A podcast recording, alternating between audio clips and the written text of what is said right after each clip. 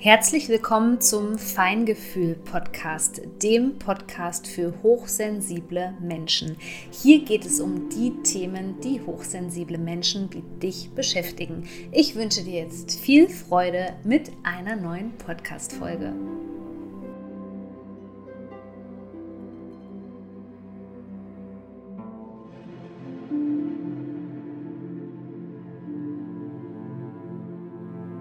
Heute befassen wir uns mal hier im Feingefühl-Podcast mit einer ganz besonderen Frage und somit herzlich willkommen zu dieser neuen Podcast-Folge hier. Heute geht es um das Thema, warum bekomme ich denn nicht das, was ich verdiene? Und vielleicht hast du dich schon mal im folgenden Zustand wiedergefunden. Du wurdest zum Beispiel schlecht behandelt in einer Beziehung, am Arbeitsplatz oder wo auch immer. Und eine beste Freundin hat zu dir gesagt, das hast du wirklich nicht verdient. Du hast etwas Besseres verdient. Und tief im Inneren weißt du vielleicht auch, dass du etwas Besseres verdient hast. Aber dieses Bessere oder das, was du verdienst, das trifft einfach nicht ein. Mit was hat das jetzt zu tun? Hat das was mit Karma zu tun? Ist man einfach ein Mensch, der vom Pech verfolgt ist? So habe ich das lange gedacht. Ich habe lange gedacht, wenn mir so schlimme Dinge im Leben passieren und es sich nicht verändert oder es ähm, keine Hoffnung gibt, wie kann es dann sein, dass andere Menschen einfach Glück haben und die bekommen einfach, was sie verdienen? Das sind teilweise auch keine besseren Menschen. Das wusste ich. Aber dennoch haben sie aus meiner Sicht heraus das bekommen, was sie wollten, was positiv war, was ihnen nicht geschadet hat, was sie nicht traumatisiert hat, was nicht dazu geführt hat, dass sie mit lauter Traumafolgen zu kämpfen hatten. Und deswegen möchte ich mich heute dieser Frage widmen, warum bekomme ich nicht das, was ich verdiene?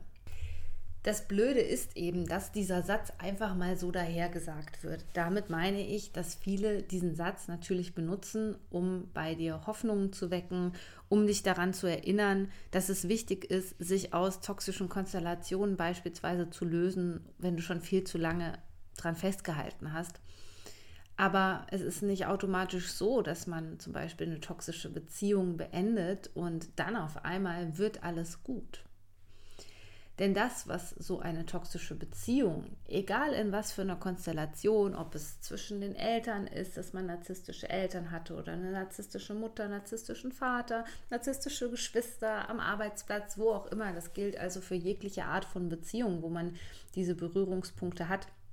Das bedeutet eben nicht, dass man die beendet und danach hat man auf einmal eine gesunde Beziehung. Denn das, was wir wirklich verdienen, das bekommen wir nur dann, wenn wir auf einer tieferen Ebene etwas verändern. Denn gerade frühkindliche Prägungen, wenn wir uns jetzt nochmal das dysfunktionale Familiensystem anschauen, die haben eben weitreichende Folgen für uns. Je länger wir sozusagen schlecht behandelt worden sind, desto mehr wird das zu ähm, einer Art Magnetismus für uns, auch wenn wir das nicht wollen. Dass man das nicht will und dass man auch schon lange weiß, dass das nicht gut für einen ist, das ist klar. Und doch rutscht man immer wieder hm, in solche Situationen rein oder man begegnet solchen Menschen oder hat dann vielleicht auch wieder eine Beziehung mit solchen Menschen, wo sich das früher oder später zeigt. Je mehr Bewusstsein man darüber hat, das ist so ein bisschen perfider an der ganzen Sache, könnte man sagen, desto eher kommt es manchmal tatsächlich dazu, dass diese Wiederholung sich erst viel später zeigt. Das äußert sich dann eben dadurch, dass man dann vielleicht keinen offenen Narzissten hat, wo das Ganze offensichtlich ist, ähm, sondern dass es in Form von einer Person in unser Leben kommt, von der wir es am wenigsten gedacht haben.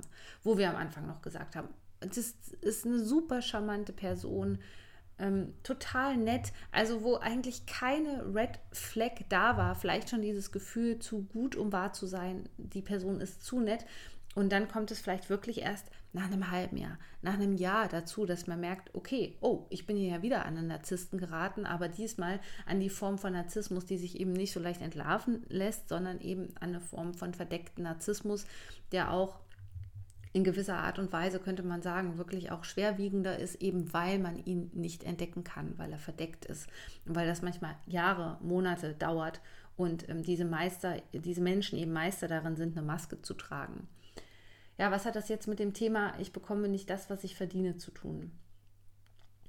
Unser Nervensystem ist so ausgelegt, dass es sich immer mehr zu dem hingezogen fühlt, wo die Einstufung bedeutet Sicherheit.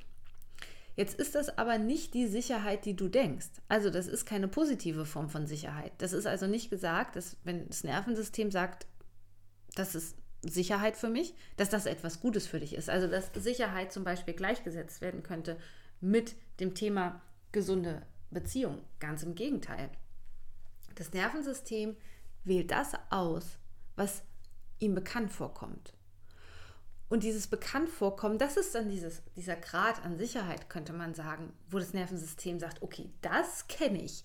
Die ganzen Manipulationstechniken, versetzt zu werden, schlecht gehandelt, behandelt zu werden, ähm, narzisstische Eigenschaften, ähm, das alles, das kenne ich und das wähle ich.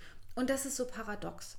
Und wir brauchen so lange, bis wir das verstehen und verinnerlichen, dass das die Realität ist. Und ich würde fast sagen, dass ein wichtiger Prozess darin besteht, genau das zuzulassen und zu sagen, egal wie viel ich jetzt schon an mir gearbeitet habe, wie viele Podcasts ich gehört habe, wie viele Bücher ich gelesen habe, ähm, wie viele Seminare ich besucht habe zu dem Thema, auf einer tieferen Ebene ist immer noch diese Prägung in mir die höchstwahrscheinlich aus der Kindheit kommt. Ja, also natürlich kann man da jetzt auch Reinkarnationsthemen oder transgenerationales Trauma, das ist immer so ein Rattenschwanz, würde ich sagen. Je nachdem, an was man auch sozusagen äh, glaubt und was für einen stimmig ist. Aber lassen wir es jetzt erstmal, wir verfolgen es jetzt wirklich nur zurück bis zu einem Zeitpunkt, wo das vielleicht auch noch so für deinen Verstand Sinn macht. Also nehmen wir mal frühkindliche Prägungen einfach. Und hier in die Annahme zu gehen, das ist tatsächlich der erste Schritt der Heilung. Sich damit auseinanderzusetzen, dass das überhaupt nicht gut ist für dich, dass das überhaupt nicht förderlich ist, aber dass es ein Teil von dir ist, der so reagiert und der sich so eben sein Leben kreiert. Und diese Annahme dieses Zustands, die bewirkt erst, dass wir über Widerstände hinweggehen können, dass wir das Ganze sozusagen neuronal betrachtet neu programmieren können.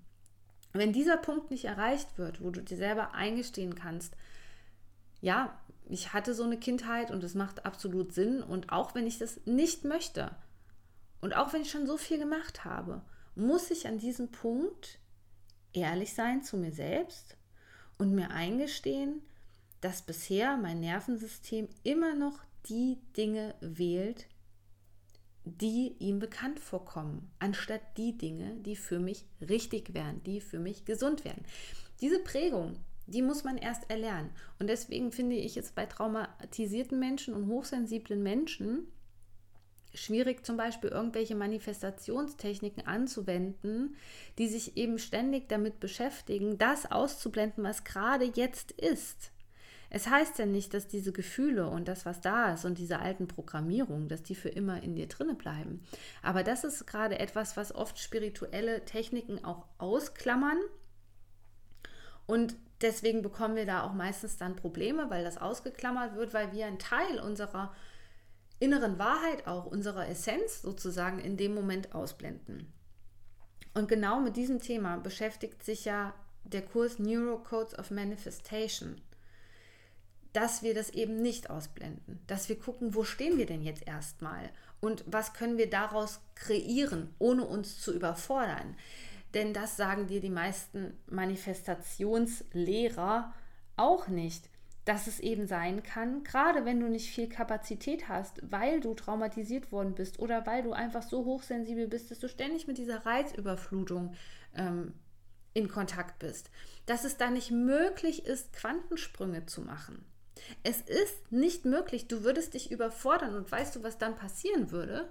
Du würdest eine krasse, krasse Gegenreaktion aus neurobiologischer Sicht bekommen, dass du wieder im ganz tiefen Tal der Tränen sozusagen landest. Und diese Abstände, wo wir da so runterplumpsen sozusagen in wieder dieses tiefe Tal, auch das ist etwas, was wir aus unserer Biografie kennen. Das wollen wir ja Stück für Stück vermindern sozusagen und uns nicht extra ähm, in diese Schieflagen sozusagen reinbegeben.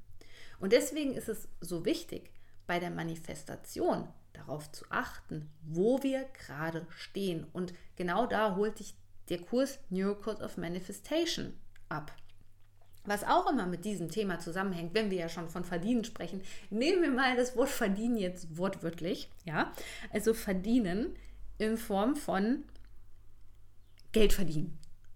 Ein super Thema, gerade wenn man traumatisiert oder hochsensibel ist, weil da kann es auch oft sein, dass man eben aus so einem familiären Kontext kommt, wo Geld eben nicht als was Positives angesehen worden ist. Ich nenne da jetzt mal so einen Glaubenssatz, der könnte lauten, Menschen mit Geld haben schlechten Charakter. Geld verdirbt den Charakter. Solche Sachen. Und das sind auch Sachen, wo man jetzt sagen könnte, salopp gesagt, das sind Dinge, die gehen in Fleisch und Blut über. Und dann werden wir immer wieder unterbezahlt am Arbeitsplatz. Wir gehen ähm, Jobangebote ein, wo wir uns weit unter Wert verkaufen, wo wir uns viel gefallen lassen. Oder auch wenn wir ein Business vielleicht haben. Ich weiß, hier sind viele, die zuhören, die auch ein eigenes Business haben und selbstständig sind auch da fallen wir immer wieder zurück oder kommen erst gar nicht sozusagen ins Geldverdienen rein, weil wir Schuldgefühle haben, weil wir ein schlechtes Gewissen haben. Und somit bekommen wir auch da nicht das, was wir verdienen, weil wir uns eingestehen müssen, dass die frühkindlichen Prägungen eben so oder die Erfahrungen mit Geld oder die wir auch, wie wir auch mit mit dieser Geldenergie einfach auf der Alchemie-Ebene sozusagen klarkommen, dass die uns eben ganz stark prägt. Und auch hier wäre jetzt der erste Schritt, erstmal für dich in die Annahme zu gehen. Und gerade wenn du weißt, du kommst jetzt nicht gerade aus einer Familie, die wohlhabend ist, oder anderes Beispiel, es gibt ja durchaus Familien, die wohlhabend sind, die aber trotzdem sozusagen ähm, kein gesundes Geldbewusstsein haben oder keine gesunde Beziehung zu Geld haben, sondern, kleines Beispiel, mh, hm, Geld mit Liebe ersetzen. Ja, das ist ein großes Thema in unserer Gesellschaft. Geld also als Druckmittel zu verwenden. Geld für Ressourcen zu verwenden, um dir Ressourcen zu geben oder um dir Ressourcen zu nehmen. Ist auch etwas, was uns in narzisstischen Partnerschaften oft begegnet am Ende des Tages. Und deswegen liegt das ganz nah beieinander. Also diese Nervensystemebene sozusagen und dieses Thema Geld oder überhaupt kann ja auch sein, dass man sich eine gesunde Partnerschaft manifestieren möchte, dass das eben genau das ist, wo wir sagen, hey, ja, stimmt. Ähm, hier muss ich erstmal gucken, wo stehe ich eigentlich gerade? Was sagt eigentlich mein Körper dazu? Was sagt meine Gefühlswelt dazu? Und auch zu lernen, welchen Anteil hat da wirklich mein Körper, ergo die Nervensystemebene. Und nur einmal im Jahr öffne ich die Tore für den Kurs, wo es darum geht, deine Geldbeziehung zu verbessern. Das mache ich nur einmal im Jahr. Und dieser Zeitpunkt wird vom Freitag, den 2. Februar, bis zum Sonntag, den 4. Februar gehen.